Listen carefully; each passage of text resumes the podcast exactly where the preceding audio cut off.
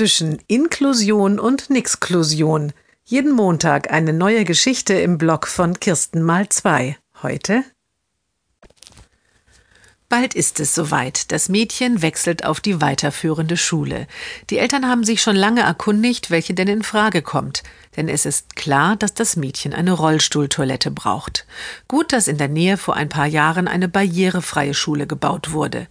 Bei der Anmeldung war der Rektor allerdings merkwürdig zurückhaltend und hatte die Familie aufs Schulamt verwiesen. Er könne letztlich gar nichts entscheiden.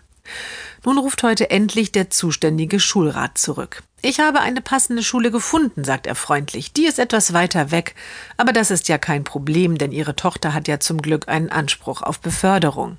Die Mutter ist irritiert. Aber weshalb kann sie nicht auf die Schule hier im Viertel gehen? fragt sie. Dort gibt es doch eine Rollstuhltoilette, oder? Ja, im Prinzip ja. Der Schulrat druckst ein bisschen herum.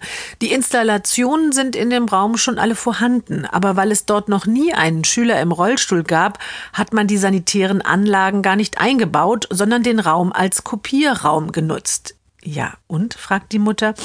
Und jetzt habe ich sehr lange mit dem Rektor gesprochen. Die Schule kann sich überhaupt nicht vorstellen, den Raum wieder herzugeben, denn sie weiß dann einfach nicht, wo die Kopierer stehen sollen. Und eine Schule ohne Kopien, die können Sie sich doch auch sicherlich nicht vorstellen, oder?